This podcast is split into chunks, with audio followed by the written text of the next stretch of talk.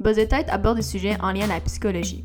Il ne remplace aucunement une consultation, un diagnostic ou un traitement proposé par un professionnel de la santé. Si vous souffrez de quelconque trouble, il est recommandé de consulter. Buzz Tête n'encourage pas la consommation de cannabis.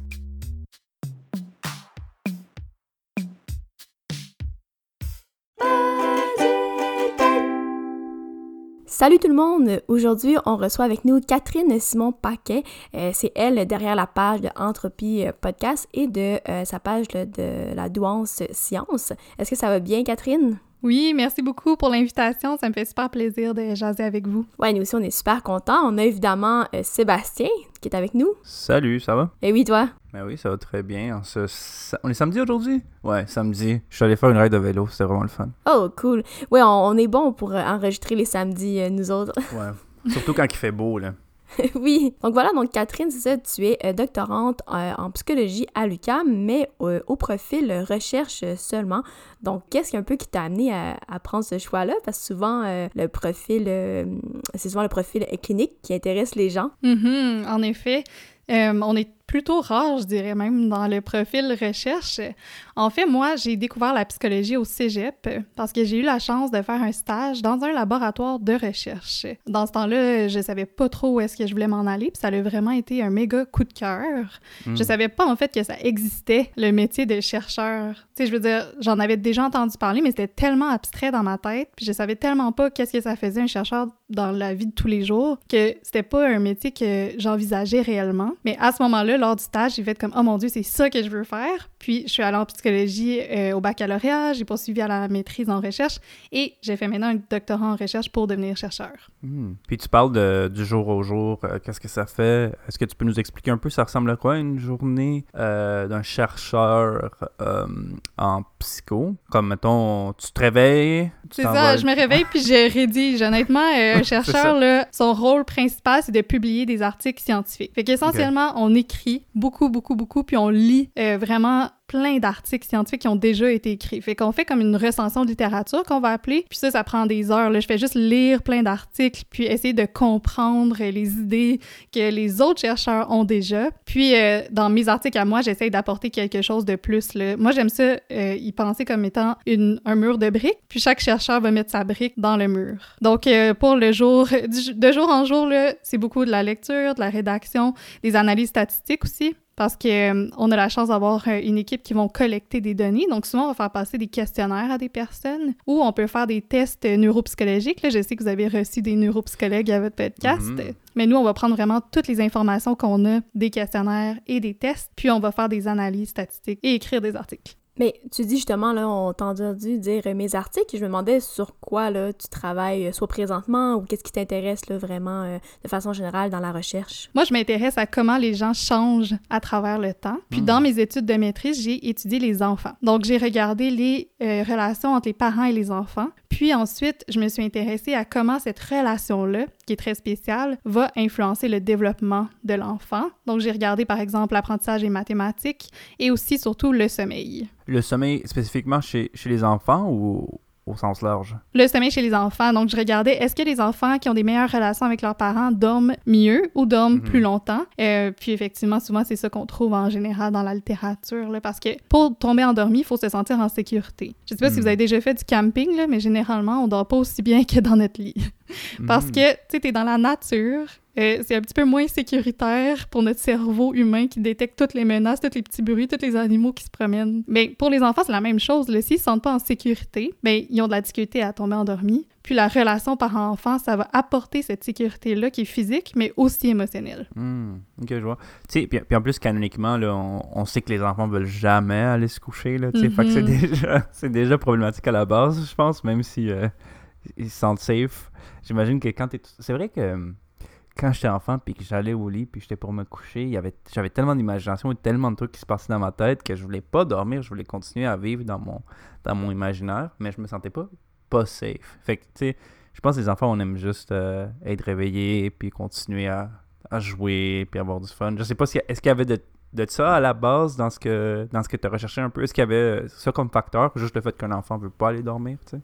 Oui, ben ça, je pense que c'est super important parce que c'est ce que les parents rapportent beaucoup. Hein. Il y a beaucoup de parents qui vont aller chez le médecin pour dire justement qu'ils sont pas capables de coucher leurs enfants ou que leurs enfants dorment très mal. Puis ça, ça a des répercussions aussi sur la santé mentale des parents parce que si ça Mhm. fait plusieurs années que t'as pas dormi une nuit complète, là, je peux dire que tu le ressens en tabarnouche. Donc, Mhm. euh, effectivement, c'est un, c'est quelque chose qu'on garde toujours en tête. Puis, euh, tu sais, dans la littérature, là, aux États-Unis, il y a beaucoup de monde qui ont étudié les routines de sommeil. Puis, c'est vraiment super important. Là, c'est comme les humains en général, on, on a quand même des cycles, euh, des rythmes circadiens qu'on appelle. Fait que, on, on a le cycle jour-nuit. Puis, chez les enfants, ça aussi, c'est super important. Fait qu'il faut vraiment faire en sorte que la transition entre le jour et la nuit soit la plus douce possible. Puis que Mhm. l'enfant il s'habitue, là, à ce que, mettons, il y ait toujours la même routine. Par exemple, on soupe, on lit une histoire, on prend un bain, on, on se fait des câlins, puis après ça, on va dormir. Mais la routine, plus elle est stable et plus elle est calmante pour l'enfant, puis sécurisante aussi, plus ça va bien aller. Mais c'est sûr que les enfants, là, en général, ils résistent à l'endormissement, euh, puis euh, ils préféreraient rester collés sur leurs parents. euh. Mais oui, justement, c'est vraiment important, comme tu dis, le- la routine. Je pense de façon générale, euh, les enfants ont quand même besoin de routine. Puis je dis, je dis les enfants, les adultes aussi, je Ben oui. dirais. Mais effectivement, je pense que c'est peut-être une plus grande importance encore là dans entre l'heure justement de- d'aller se coucher, d'aller euh, vers ce monde-là qui peut être justement un peu, comme disait Sébastien, un peu terrifiant, un peu euh, associé au cauchemar aussi. On veut toujours repousser Hmm, ça, euh, ça. de plus en plus. Euh, mais ouais, c'est super intéressant. Mais je me demandais, dans le fond, euh, toi, aujourd'hui, tu viens nous parler plus de douance en particulier. Est-ce que tu Mhm. vois ça comme un sujet justement qui est connexe? Parce que c'est quand même... euh, tu t'intéresses aussi là, quand même à la douance chez les enfants. Donc, qu'est-ce qui t'a amené là, à, à t'intéresser à la douance, justement? En fait, ça m'a toujours un petit peu intéressé la douance, mais j'ai décidé vraiment de regarder qu'est-ce qui se passait au niveau de la science après avoir entendu certaines entrevues avec Marianne Bélanger, là, qui est une neuropsychologue très connue au Québec parce qu'elle parle beaucoup de douance, puis ça l'a comme tellement fasciné, ça je sais pas, ça l'a comme stimulé quelque chose chez moi qui était comme ah, je veux vraiment savoir là, qu'est-ce qu'on sait par rapport à la douance scientifiquement? Parce qu'on entend beaucoup de choses anecdotiques, euh, on entend euh, toutes sortes d'affaires là, par rapport à la douance, fait qu'on dirait que j'avais vraiment un besoin de savoir qu'est-ce qui est de la pseudoscience, qu'est-ce qui est de la science. Fait que je Mhm. dirais que mon intérêt pour la douance euh, vient vraiment juste de ma curiosité. euh, du fait que je voulais vraiment en apprendre plus là-dessus. Puis, euh, pour moi, c'est fantastique parce que ça met tous mes intérêts ensemble. Tu sais, je m'intéresse à la famille, je m'intéresse au développement de l'enfant, je m'intéresse au développement des mathématiques, comme j'ai dit, plein de choses. Puis, dans la douance, on dirait qu'il y a des articles sur tous ces sujets-là. Donc, pour Mhm. moi, j'étais comme, ah, c'est une façon parfaite de tout mettre ensemble ce que j'ai acquis comme bagage, dans le fond, depuis mon baccalauréat. Puis si on fait un petit pas en arrière, là, parce que moi je suis vraiment euh, le fou des définitions ici, j'aime ça qu'on part tous de la même base. Est-ce que Ben tu peux nous expliquer un peu c'est quoi euh, ça, la, la douance? Hey, c'est difficile de répondre à ça parce qu'il Mhm. n'y a pas de définition claire de la douance. Ça dépend beaucoup euh, du modèle qu'on va choisir ou des personnes qu'on va écouter. Donc, en général, la douance au Québec, je dirais que c'est surtout le haut potentiel intellectuel. Donc, c'est ça qui est accepté là, actuellement par les professionnels de la santé. Fait que le haut potentiel intellectuel, c'est mesuré par des tests de QI, c'est d'intelligence, le quotient intellectuel. Puis, dans le fond, les neuropsychologues vont déterminer qu'après un seuil, par exemple, de 130 de QI, mais là, on parle de douance intellectuelle ou de haut potentiel. C'est juste qu'il y a plein de noms aussi pour la douance. Il y a du monde qui parle de surdouance, il y en a d'autres qui parlent de phylocognitif, il y en a d'autres qui parlent de, de doué. Il y a tellement de noms, mais essentiellement, souvent au Québec, on va parler de haut potentiel intellectuel. Par Mhm. contre, aux États-Unis, là, les définitions sont pas pareilles. Donc, si on traverse la frontière, je vais vous donner une autre réponse. C'est vraiment intéressant parce que je m'intéresse beaucoup à l'intelligence artificielle, comme Mhm. pour le fun. Puis, euh, une des grosses questions de l'intelligence artificielle, c'est c'est quoi l'intelligence. Puis là, tu me dis que c'est un, potentiel d'avoir un, un potentiel d'intelligence et tout ça. Puis je suis comme, OK, cette définition-là s'embrique dans une autre définition qui est encore plus floue, qui est celle de, l'intelligence.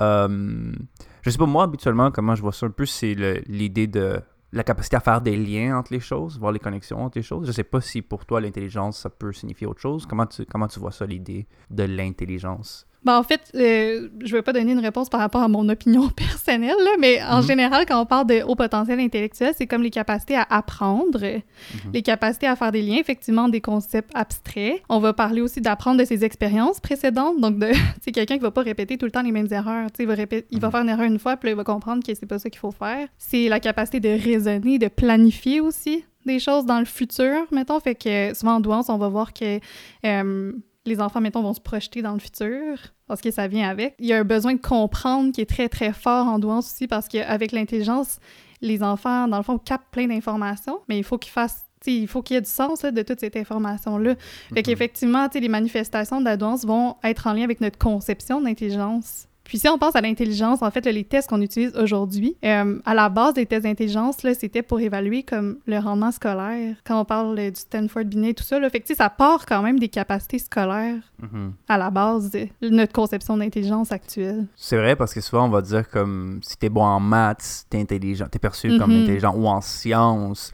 Je me rappelle d'ailleurs, tu sais, comme moi j'étais super bon en maths euh, au secondaire, puis quand j'ai choisi, j'ai étudié en cinéma, quand j'ai choisi d'étudier en cinéma, ma soeur était comme, mais t'es fou pourquoi tu as choisi d'aller en art? c'est vraiment vrai, ça, l'idée de la conception, qu'on lit beaucoup, qu'on lit ça à, à, l'école, alors que, il y a beaucoup de gens qui ont même pas fini l'école et qui sont super intelligents, super débrouillards, super euh, éloquents aussi. C'est, intéressant comment on l'a contextualisé. En recherche, là, on a montré que l'intelligence est reliée effectivement aux notes scolaires, mais que ça expliquerait seulement 25% des différences hmm. entre les individus au niveau des notes. Ça veut dire ça qu'il y a 75% qui est expliqué par autre chose que l'intelligence. Donc, euh, ce que tu dis, ça a totalement du sens pour moi, parce que ça va mhm. vraiment dans cette veine-là. Puis tantôt, tu parlais des différents types d'intelligence, puis c'est vrai que l'intelligence, est un concept qui est controversé, parce que nous, on réfère juste justement aux capacités d'abstraction, de raisonnement scolaire, là, si on veut, ce qu'on évalue à l'école, puis ce qu'on apprend. Mais c'est vrai qu'il y a d'autres personnes qui vont dire, ben il y a une intelligence musicale, une intelligence mhm. sportive, une, intelligence artistique, il y a différents types d'intelligence, mais ça, c'est controversé. Là. Donc, effectivement, l'intelligence est controversée, donc la douance qui se base sur l'intelligence est encore plus controversée. Mhm. Mais par curiosité, le 75% qui, qui reste, c'est quoi, les, selon les études, ça serait rempli par quoi? L'environnement. Donc, euh, si c'est pas l'intelligence de la personne, mais il peut avoir euh, des facteurs environnementaux, là, par exemple l'école dans laquelle tu vas, tes amis auxquels tu t'affilies.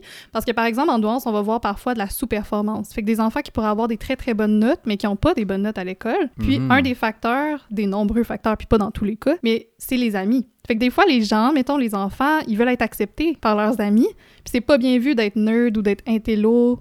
Donc, mhm. dans le fond, ils vont se dire, ben garde, moi, je vais sous-performer parce que je veux avoir plein d'amis. Ouais, c'est vraiment intéressant cette idée-là parce que moi, j'ai fait euh, mon primaire puis une partie du secondaire en Amérique du Sud, et puis c'était pas aussi mal vu d'être intelligent. Quand je suis arrivé ici, euh, je trouvais qu'il y avait comme un peu un mouvement euh, anti-intellectuel chez les jeunes, comme c'était vraiment pas cool d'être moi à l'école. C'était vraiment pas cool. Si tu te faisais rejeter, c'était bon à l'école. Ou le, summum de la médiocrité que j'ai vécu, c'était euh, si le prof posait une question, tout le monde s'énervait contre la personne qui levait sa main. Mm-hmm. C'était vraiment étrange. Je sais pas si comme la, ben, que la culture, ça rentre aussi de l'environnement, tu sais. Mais ben oui, c'est clair. Tu peux pas te développer, t'exprimer, j'imagine que ça doit quand même, quand même jouer aussi. Mm-hmm. c'est sûr, c'est ça. Il y a la culture, la famille aussi dans laquelle on grandit. Est-ce mm-hmm. que nos parents valorisent l'école ou pas? Parce que si les parents nous disent « Ah, mm. l'école, ça sert à rien », tous les jours, mais c'est sûr que ça n'a pas un bon impact sur le développement de l'enfant, les attitudes négatives par rapport à l'école. Puis à l'inverse, si on a des parents qui valorisent l'école, l'apprentissage, la curiosité, bien là, effectivement, ça va euh, avoir un impact aussi positif sur le développement euh, de l'enfant. Mais il y a des facteurs aussi qui sont personnels, comme la motivation. Mhm. C'est tout un champ de recherche aussi, comment on fait pour motiver des jeunes à l'école. C'est pas une question facile, ça fait des années mhm. qu'on cherche comment faire, puis on n'est pas encore arrivé à la bonne réponse, visiblement, parce qu'il y a encore beaucoup d'élèves qui sont démotivés. Puis beaucoup d'élèves qui décrochent aussi, là, tu sais. Oui, exactement. Très jeunes qui sont en risque de décrochage, ouais, c'est sûr. Est-ce que, justement, la douance, c'est quelque chose qu'on peut détecter en très jeune âge? Est-ce que c'est quelque chose qui... Il y a un seuil de « Ah, t'as 12 ans, là, on va voir si... On va voir si t'es euh, surdoué ou pas, tu sais. » Est-ce qu'il y a un âge? Euh? Je dirais pas qu'il y a un âge précis, là, en tout cas pas mhm. dans ce que j'ai lu, mais maintenant, là, en 2021, on considère que la douance est un processus qui est développemental. Ça, ça veut dire que la douance, là, ça serait présent dès la conception la grossesse, puis jusqu'à la fin de vie. Hein. Fait qu'après le secondaire, les élèves doués, ils deviennent plus pas doués. Je veux dire, ça perdure mhm. dans la vie. C'est une façon d'être qui est différente. Puis on voit aussi dans le développement du cerveau qui est plus précoce. Donc, euh, c'est aussi ça qu'on voit dans les manifestations. C'est un enfant parfois qui va marcher plus vite, parler plus vite, des phrases complètes plus vite. Il va comprendre aussi des mots de son environnement plus vite Donc, euh, parfois, il y a des parents qui Hmm. vont dire « Ah, mon Dieu, mon enfant a utilisé un mot super compliqué, j'ai aucune idée comment il l'a appris. Hmm. Mais parfois, c'est un enfant qui va l'avoir entendu de la Hmm. bouche d'un adulte, puis va avoir compris qu'est-ce que ça veut dire, ce mot-là, Ah, dans bah le bah oui. Puis il va l'utiliser dans les bons contextes. Fait que c'est ça qui impressionne les adultes, qu'ils utilisent des mots compliqués, mais dans les bons contextes. Donc Wow. là, les, les adultes se disent Mon Dieu, comment il a appris ça? C'est pas moi qui l'ai appris. Puis quand tu dis plus vite, tu veux dire, euh, tu- pas que tu veux dire, tu dis plus jeune, right? C'est pas que ton enfant il parle tout vite puis qu'il marche. Ton enfant c'est pas sonique là. C'est juste qu'il est plus jeune, il se rend là. euh, Il Exactement. est capable de parler plus. Ok, ok. C'est ça, précoce. Là. Souvent, on va dire un Mhm. développement précoce. Ok, Ben d'ailleurs, j'ai écouté un segment euh, à découverte sur la nuance là, un peu avant l'enregistrement. Puis c'est ça, je pense, euh, bon, dans, dans l'exemple, c'était une jeune fille et euh, les parents disaient que c'est ça, elle avait comme appris à lire euh, à l'âge de 4 ans, ou en tout cas, alors que les parents signifiaient qu'ils ne lui avaient pas appris. Donc c'est ça, bon, elle avait dû capter des, euh, des mots, en tout cas, une certaine façon de, de pouvoir décoder, de pouvoir lire. Mais donc oui, effectivement, je pense que ça, ça peut apparaître, entre guillemets, c'est ça, comme tu disais, c'est développemental, ça apparaît dès le jeune âge. Puis là, je sais qu'on a déjà commencé à discuter, on parle un peu des impacts et tout, mais avant de me rendre là, je voulais seulement savoir aussi pour les auditeurs qui nous écoutent, comment là, on pourrait euh, voir là, qu'un enfant euh, serait plus doué qu'un autre? Je sais qu'on des fois on parle un peu de, de perfectionnisme, on peut parler justement, oui, d'une intelligence, mais euh, qu'est-ce que qu'est-ce qu'il y en a d'autre là, dans les, dans les écrits, dans les recherches, par exemple? Les enfants doués vont être dépistés plus à l'école. Donc ça, c'est une question. là. C'est pas, c'est pas qu'on est obligé de les dépister à l'école, c'est plus que ça va être plus saillant. Parce que parfois, ça va être des enfants qui s'ennuient beaucoup à l'école, parce qu'on répète tout le temps les mêmes Mhm. affaires, puis ont compris la première fois. Euh, ça va être des enfants qui peuvent devenir tannants, justement, s'ils s'ennuient. Par exemple, les garçons, on va voir qu'ils sont beaucoup plus tannants, entre guillemets, parce qu'ils ont des comportements extériorisés comme l'agressivité, l'enfreinte de règles, la désobéissance, euh, des comportements qui sont vraiment euh, facilement observables, puis qui vont un peu euh, déranger le reste de la classe. Mhm. Tandis que les filles vont avoir tendance à avoir des comportements plus intériorisés, donc euh, de l'anxiété, de la dépression, euh, vont avoir tendance à plus se replier sur elles-mêmes. Puis euh, c'est pour ça aussi que les garçons vont être plus identifiés comme doués que les filles, parce que Hmm. clairement, les professeurs, s'ils dérangent la classe, euh, ils vont vouloir faire quelque chose par rapport à ça. Ouais, ouais, c'est vraiment intéressant parce que tu dis des, des filles, là, vu que ça se manifeste pas extérieurement, euh, ça, on a moins tendance à le, à le, à le remarquer.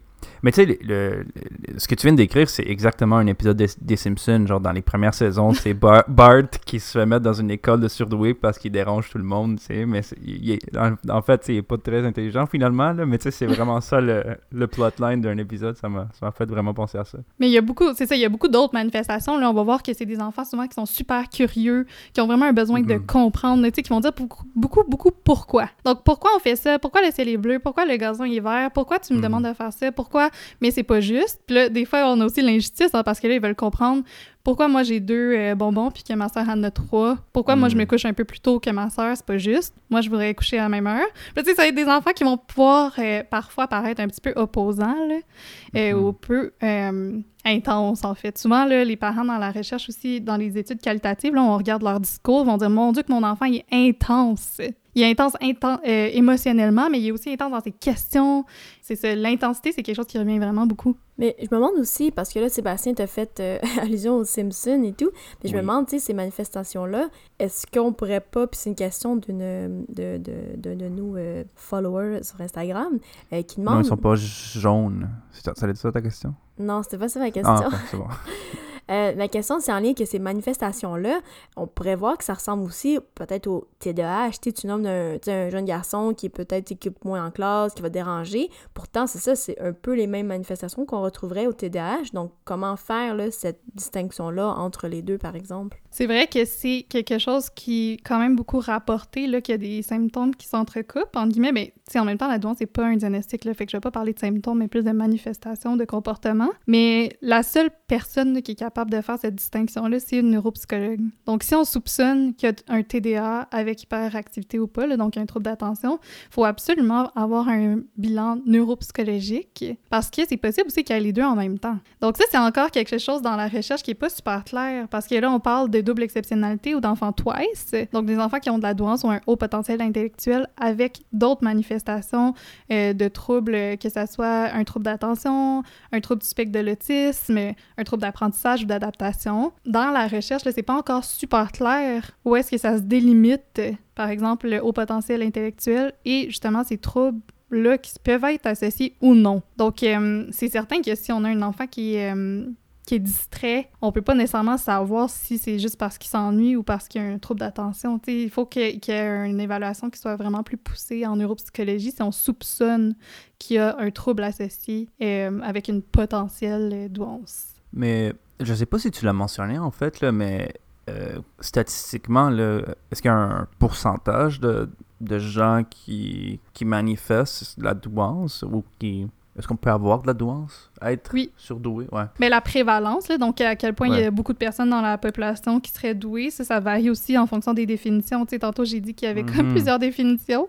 Euh, si on parle du haut potentiel intellectuel, ça dépend du seuil. Donc, euh, un QI moyen, là, c'est 100. Puis après ça, nous, on, va mesurer, plus on, on dévie du 100, donc plus bas ou plus haut, plus on est différent de la moyenne des gens. Donc, il y a des personnes qui vont dire à 130, on est dans le haut potentiel intellectuel, donc la douance. Il y en a d'autres qui vont dire à 120, c'est assez loin de 100 pour être doué. Donc là, les gens s'entendent pas vraiment. Mais si on met 130, ça serait 2% de la population. Puis si on va à 120, c'est à peu près 9% de la population. Fait que tu on en inclut pas mal plus, là.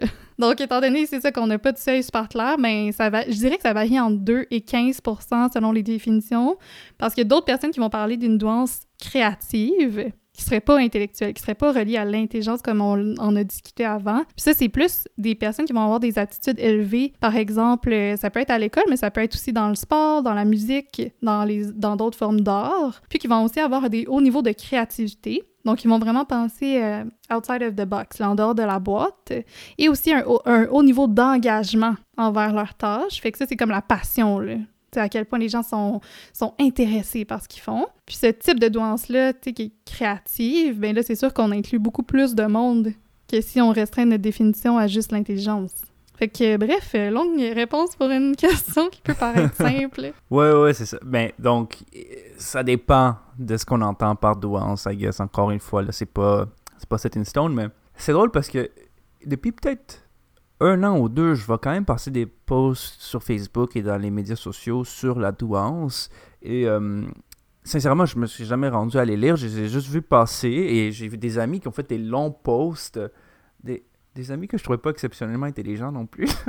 qui parlaient de leur, leur vécu en tant que surdoué. Puis j'étais comme, ah ouais, ok, je savais pas. Ok, je m'en doutais pas. Puis, puis j'étais comme, est-ce qu'il y a une problématique qui est rattachée à ça, qui m'échappe? Est-ce que, dans le fond, pourquoi il y a un intérêt si grand que ça, vraiment, sur ce sujet-là? Est-ce qu'il y a hum, un, engagement euh, de, problèmes de société ou de, euh, d'avancement scientifique qui fait en sorte qu'on s'en intéresse de plus en plus? Hum, Oh mon Dieu, il y a tellement de façons de répondre à cette question-là. Là. Mhm. Premièrement, je dirais qu'effectivement, au Québec, on n'en a pas entendu parler beaucoup avant 2017 euh, parce que le gouvernement reconnaissait tout simplement pas vraiment la douance. Donc, au ministère de l'Éducation, il n'y avait pas de politique particulière pour les enfants doués.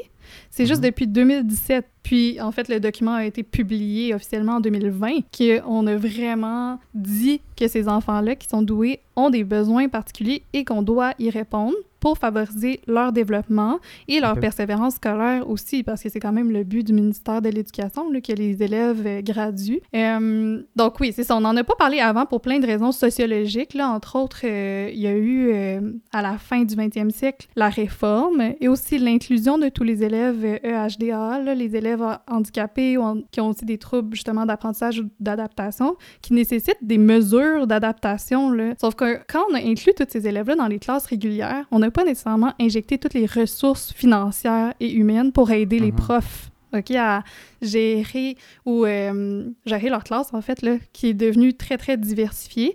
Donc, je pense que les profs, à ce moment-là, étaient comme tellement dépassés par la charge de travail euh, qui, tu sais, la douane, c'était peut-être pas la priorité à ce moment-là dans le système. Donc, c'est ça. Vu qu'on en parle plus depuis l'année 2020, je pense qu'il y a beaucoup de monde qui ont commencé à s'y intéresser. Puis, un mhm. autre point qui, moi, euh, je pense est important, c'est qu'il y a beaucoup de personnes qui sont différentes de la moyenne. Il y a beaucoup de monde qui se sentent très différents de la norme. Puis là, ils cherchent toute leur vie une explication à cette différence-là. Puis en ce moment, je pense que la douance, c'est quelque chose qui répond à ce besoin-là d'une grande partie de la population de comprendre pourquoi ils sont différents. Donc, je pense qu'effectivement, il y a probablement des gens qui s'identifient à la douance qui n'auraient peut-être pas une identification formelle en neuropsychologie, mais qu'ils se reconnaissent dans ces manifestations-là, puis que ça leur mhm. permet de mettre un mot sur leur vécu. Donc, je pense que collectivement, on est rendu là. Après ça, tu est-ce que c'est bon ou mauvais? C'est pas à moi de juger ça, tu mais, Mhm, mhm. mais c'est ça que je vois, moi, qu'il y a tellement des gens qui vivent des difficultés ou qui vivent euh, le sentiment d'être incompris, puis qui ont besoin qu'on valide leur existence, là, qu'ils puissent s'accepter comme ils sont. Puis en tout cas, moi, je trouve ça quand même relativement triste qu'on ait besoin, d'une étiquette pour, pour ça. Mhm. Mais, euh, je pense que c'est la société dans laquelle on vit en ce moment, là, qui, qui cause ce besoin-là. Mais j'ajouterais euh, peut-être plus euh, du côté clinique, mais effectivement, moi aussi, je le vois beaucoup dans, dans, mon bureau. Bon, je, je faire un parallèle, par exemple, à ceux qui ont un trouble de personnalité, par exemple. Je pense à celui du trouble de personnalité limite en particulier. Et c'est souvent un discours que j'entends euh, des, euh, euh, des clients, euh, clientes, parce que bon, il y a plus de clientes que de clients. Euh, mais effectivement, à ce niveau-là, et, et, vont, et vont euh, dire, euh, ça fait des années que je me suis toujours sentie différente, que j'arrivais pas à, mettre un mot, qu'elle le voyait, elle se sentait différente des autres, mais effectivement, c'est que ça procure on va dire ça comme ça, comme un soulagement. Donc, en ce que je peux imaginer que pour des gens qui se sont toujours sentis différents, peut-être sur un autre plan, je suis pas en train de dire que la douance, c'est comme euh, le trouble des personnalités limites, mais je veux dire, cette idée-là de, de, enfin qu'on puisse mettre un mot de « Ah, ok, c'est pour ça que j'ai toujours vu le monde euh, différemment » ou « Ah, c'est pour ça que je, comprenais toujours plus vite que les autres, par exemple. » Mais euh, en tout cas, mais ouais, c'est quelque chose qu'on on entend souvent là, en, en clinique. Ouais, je pense qu'il y a un mot, il y a un besoin de mettre un mot sur ce qui est vécu. Pour beaucoup de personnes, mettons, quand elles vont comprendre que c'est la douance, mettons, qui- qu'ils ont vécu euh, toute leur vie, il y en a beaucoup qui vont dire ça m'a permis de mieux comprendre aussi qui est-ce que je suis, parce que ça, a tellement du sens maintenant que je m'informe par rapport à la douance. Puis après ça, ils sont capables, de, trouver un sens à, leur développement aussi, à ce qui s'est passé quand ils étaient plus jeunes, quand ils étaient à l'école, avec les autres, parce que parfois la douance va avoir des manifestations, euh, par exemple, de dysynchronie. Ça veut dire que, intellectuellement, ils comprennent beaucoup de choses, mais affectivement, puis dans leurs émotions, sont peut-être pas assez matures pour être capables de gérer tout ce qu'ils comprennent intellectuellement. Fait que, par exemple, la mort, c'est un exemple que je donne quand même souvent. C'est un concept qui est très abstrait, là, puis souvent, les enfants vont réaliser qu'est-ce que c'est quand même relativement, euh, vieux, là. Je veux dire, ils, vont pas réaliser ça à deux ans.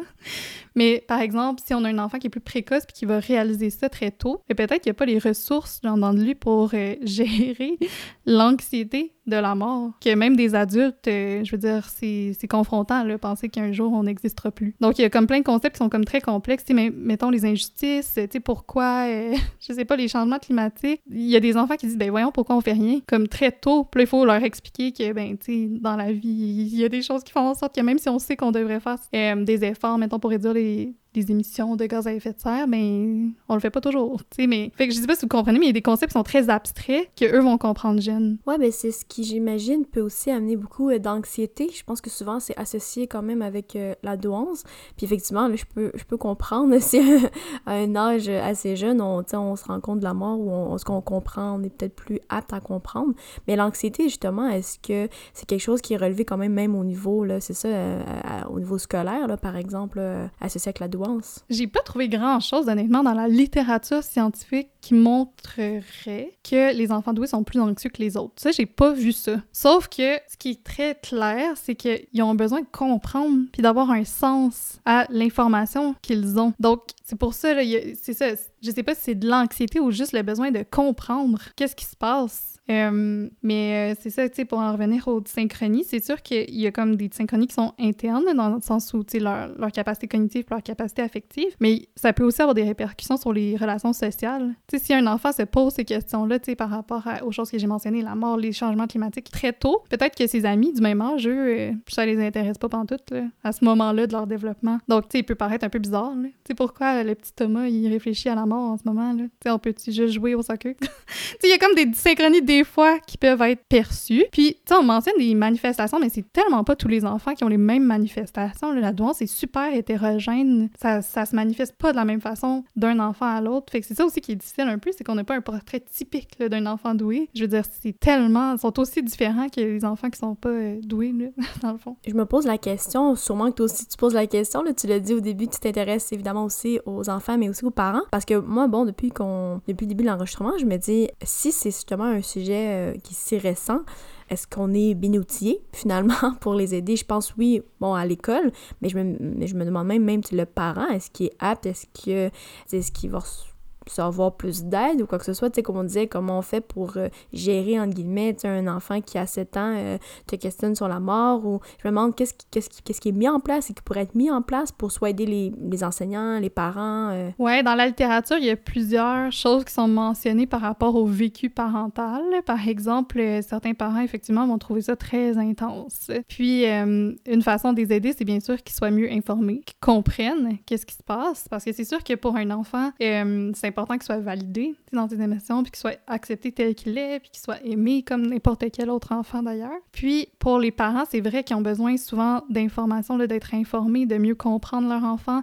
Puis aussi, euh, les facteurs protecteurs, c'est bien sûr d'avoir, euh, par exemple, une bonne relation avec son conjoint ou sa conjointe, bref, son, son, sa partenaire.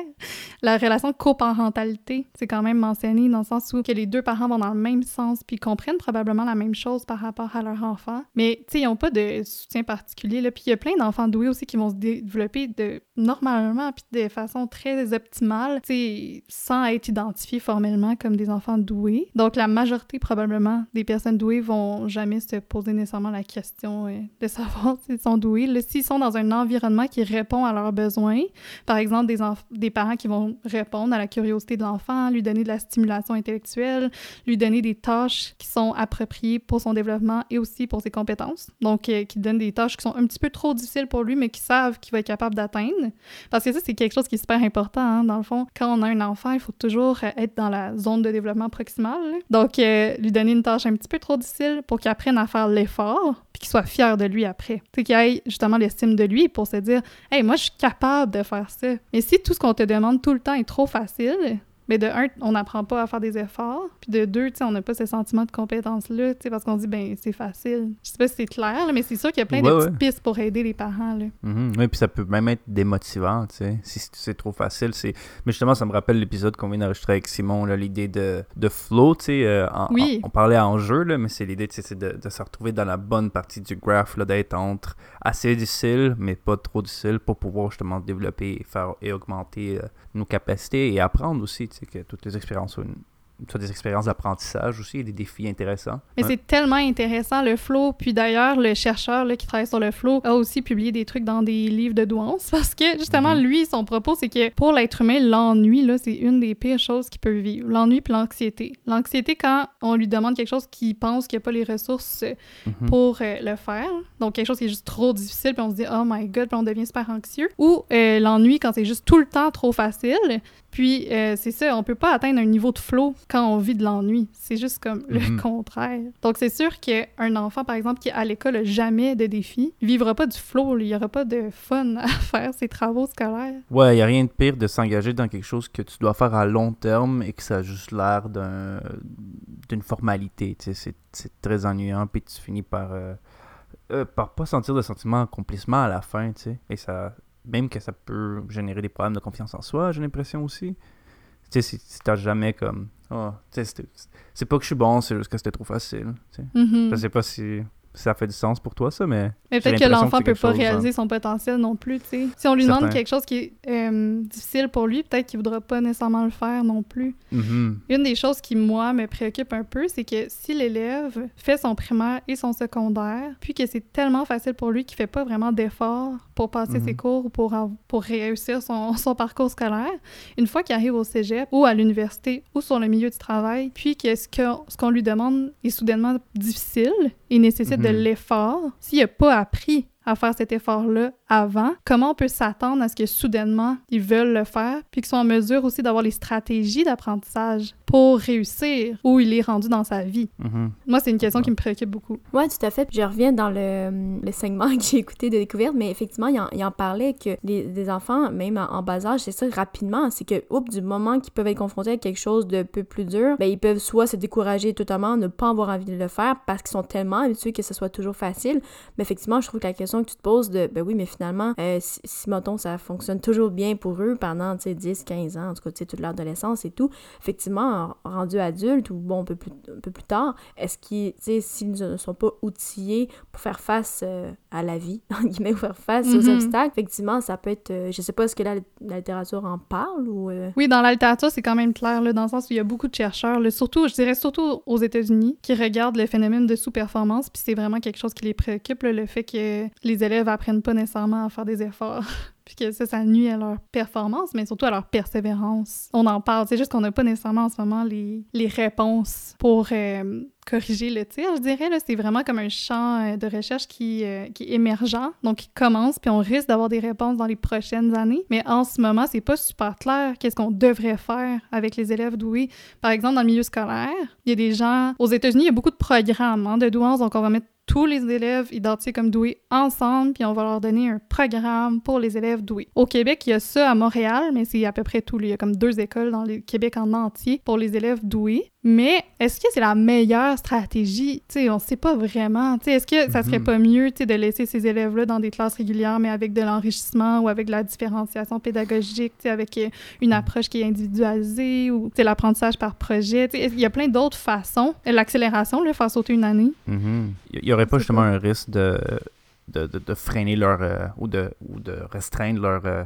habitude sociale en faisant ça. Tu, sais, tu les mets à part juste avec des gens qui leur ressemblent, alors que la vraie vie, c'est d'être confronté à des gens qui te ressemblent pas du tout en, en- de manière constante. Là, tu sais. Mais il y a cette crainte-là, effectivement. Mhm. Puis il y a aussi le- la crainte qu'au cégep, qu'est-ce qu'on fait? Est-ce qu'on Mhm. continue les programmes de douance ou soudainement, après secondaire 5, c'est Ouais.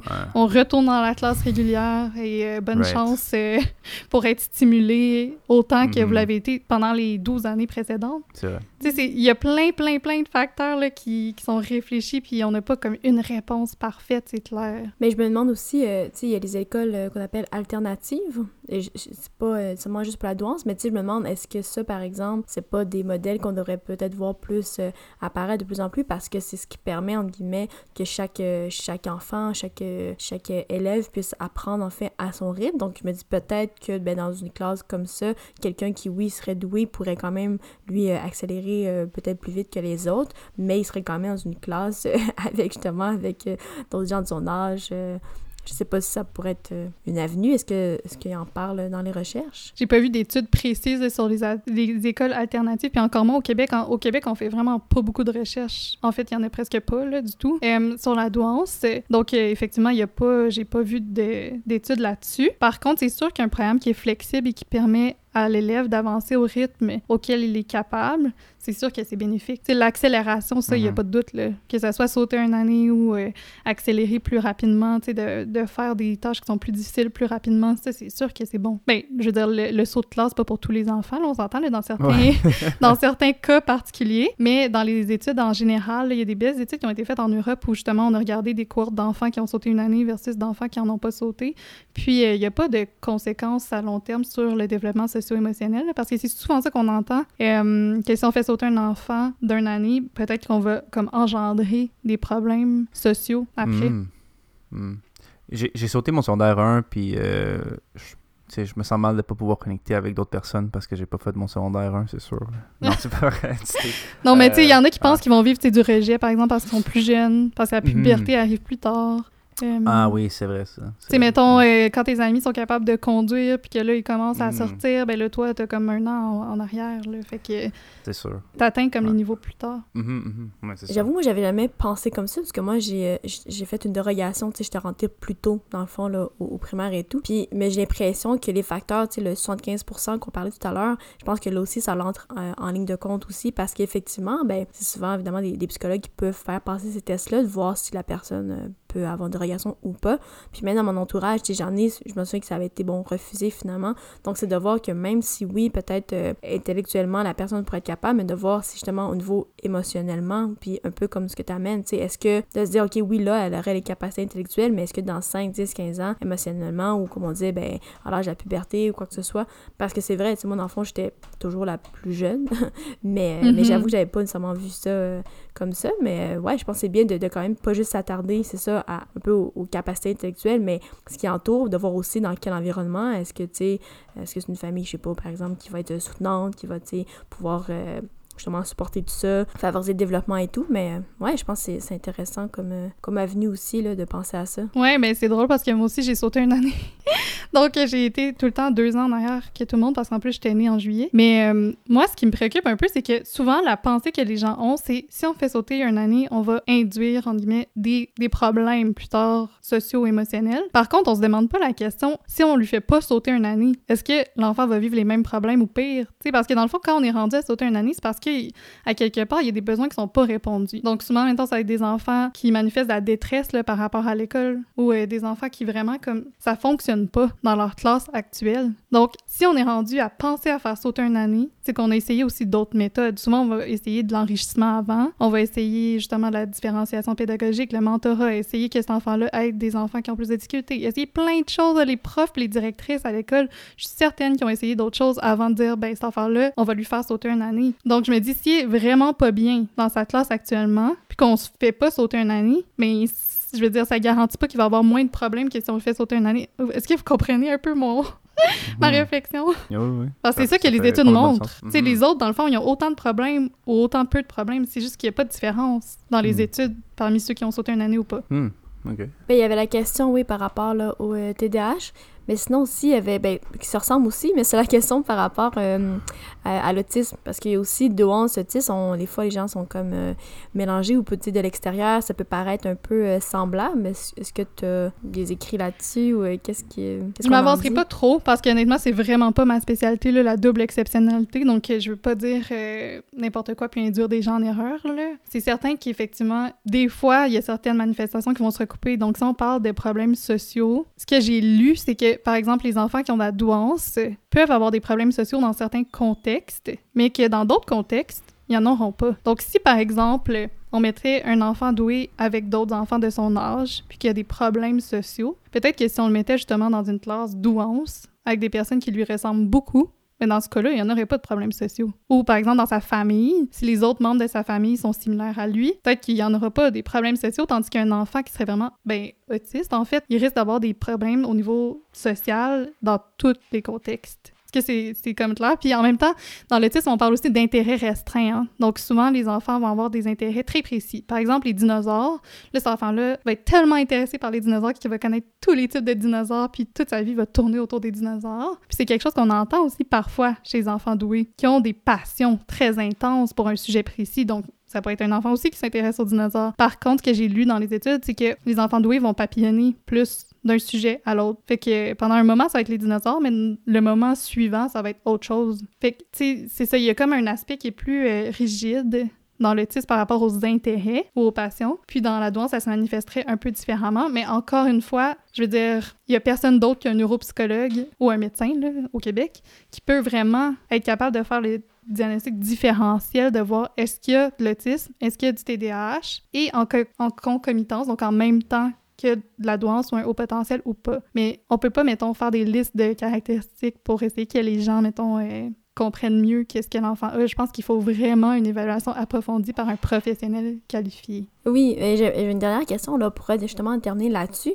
Je me demandais si est-ce que dans les mettons dans les films ou dans les séries télé, est-ce que quand on représente justement des gens qui pourraient être justement surdoués, est-ce que, selon toi, ou je sais pas si tu as lu ou si quelque chose qui t'intéresse, mais est-ce que c'est comme bien représenté ou on en fait souvent comme une caricature, par exemple? Je parlerai pas pour tous les films, mais je pense que dans, beaucoup de cas, c'est sûr que c'est stéréotypé. Là. Par exemple, j'ai eu vent de certaines séries en France où euh, il parle de personnes au potentiel, puis que la personne est tellement stéréotypée qu'au final, les personnes douées se reconnaissent pas en, en elle. Puis ça, ça peut causer aussi euh, un peu de frustration là, chez des personnes qui essayent de faire connaître la douance, puis que, comme je vous ai dit, la douance est tellement variée, tellement hétérogène d'une personne à l'autre, que c'est certain que si on a un stéréotype, ça va pas correspondre à tout l'éventail des manifestations qui sont possibles.